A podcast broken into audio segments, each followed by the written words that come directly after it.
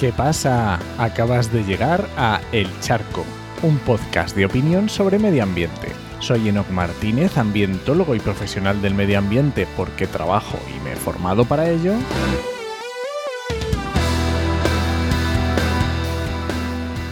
Y hoy voy a opinar sobre las filtraciones del IPCC. Pero antes recuerda que este podcast pertenece a Podcastidae, la red de podcast de ciencia, medio ambiente y naturaleza y lo puedes encontrar en enochmm.es barra el charco. Sobre filtraciones del IPCC, pero ¿qué filtraciones del IPCC? Bueno, el IPCC ya sabes que es el panel intergubernamental del cambio climático, ¿vale? del organismo de la ONU. Y las filtraciones viene porque a principios de agosto se publicó la primera entrega del sexto informe de evaluación del IPCC y eh, este digamos que es el oficial, el que salió en la prensa, el que puedes eh, consultar y el que te dejo en las notas del programa para que lo puedas leer y ver todo lo que se publicó. Y resulta que a finales de junio hubo una filtración del trabajo del grupo 2. Este que se publicó es el del grupo 1. El que se, la filtración de junio, de finales de junio, fue del grupo 2, que es el que se dedica a los impactos la adaptación y la vulnerabilidad. Esta filtración fue por parte de la agencia France Press, la AFP, pero era una parte del informe que tocaba presentarse en febrero del 2022 y digamos que se adelantó unos meses. También a principios de agosto hubo una filtración del resumen para políticos del trabajo del grupo 3. El grupo 3 es el de propuestas o mitigación y pues, esta filtración fue por parte de un medio español, de CTXT. Y esta parte del grupo 3 en realidad hubiera tocado hacerla eh, eh, en marzo, se publicaba, ¿vale?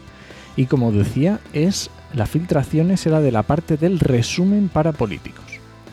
Vale, y cuando pensamos en estas filtraciones, ¿Por qué se hacen estas filtraciones? O los periodistas o los científicos que las filtran, ¿por qué dicen? ¿Cómo se justifican? Pues la justificación, por lo menos en estas últimas del medio español, eh, hablan de que los científicos están preocupados por la tibieza de las conclusiones de anteriores informes. Digamos que este es el sexto informe, ha habido cinco anteriores, y bueno, pues mm, ahí es, es uno de, de los argumentos, ¿no? Y también se habla de la dificultad de plasmar las propuestas que se hacen en políticas reales, ¿vale? Luego pues también se esgrime pues que oye que cuanto más se abre del, informe del IPCC y del cambio climático mejor, pues hay una filtración, se supone que va a salir en, prensa. Y también otra, otro argumento que se esgrime es que eh, los políticos recortan las propuestas que hacen los científicos para evitar comprometerse. Es una forma rápida de decirlo, pero al final es lo que se, lo que se dice, ¿no? Pues resulta que yo estoy, te voy a hacer un spoiler, yo estoy muy en contra de estas filtraciones. ¿Y cuáles son los, argumentos que se, que se esgrimen para estar en contra? ¿no? Porque podrías decir, jolín, qué bueno ¿no? que, que salga toda esta información. Pues vamos a ver. Yo a esto le veo varios problemas y dejo varios enlaces en las notas del programa donde vas a encontrar más. Uno, lo primero es que da una especie de argumento conspiranoico. Es como decir, eh, nos engañan con los informes, no sabemos la verdad y por eso hay que filtrarlos para que la gente los conozca y no nos engañe.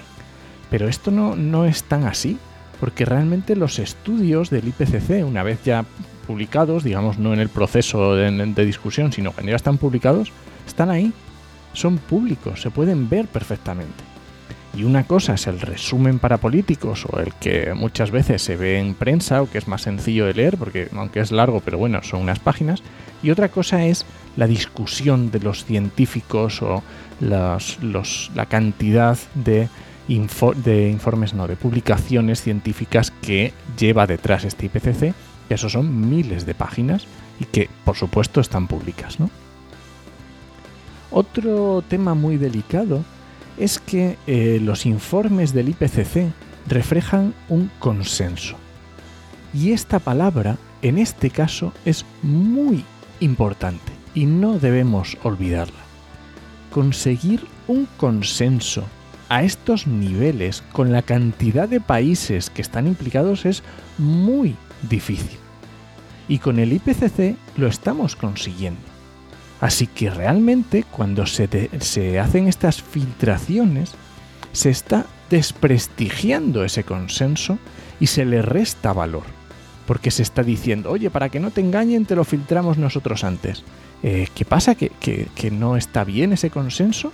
Porque eh, otra, otro punto muy importante es que no sabemos si esos documentos filtrados son, son la realidad o son una filtración interesada o son una adaptación de una parte que quiere beneficiarse.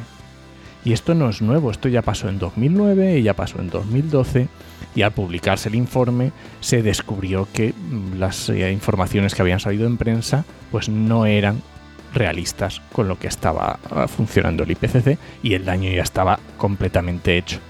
Mm, es muy típico que salgan negacionistas sacando artículos de prensa de hace 10 o 20 años que decían se va a derretir el polo en no sé qué año y ha pasado el año y no ha pasado. ¿Y por qué? Porque realmente el informe no decía eso. El problema fue el sensacionalismo de los medios de prensa, de los medios de comunicación. Otro problema muy grave es que estas filtraciones cuestionan la validez del método.